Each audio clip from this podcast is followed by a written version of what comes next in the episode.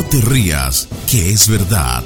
Las noticias que no importan a nadie, pero que a todo el mundo espelucan. Con Don Monasterios. Roban poseta de oro macizo valorada en 5 millones de dólares.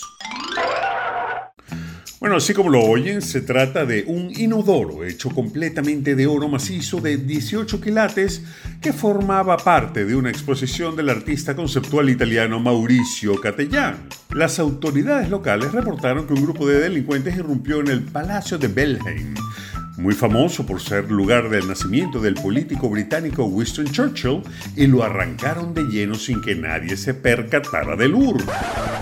La poseta en cuestión es obra de este escultor italiano que hizo el trono de oro y que funciona perfectamente, como cualquier otro, como una comisión para el Museo Guggenheim en la ciudad de Nueva York.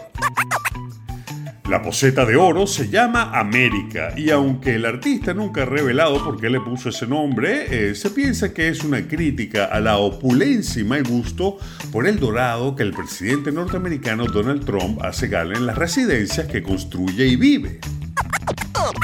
De hecho, cuando Donald Trump asume la presidencia, le pidió a este mismo museo que le dieran una obra de Van Gogh en préstamo para la decoración de la Casa Blanca.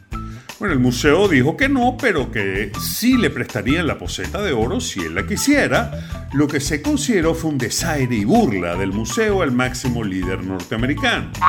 El día del estreno de esta obra, 100.000 personas hicieron cola para usarla, y el museo permitía que cada visitante estuviera solas con la poseta durante tres minutos, bueno, como si eso fuese suficiente.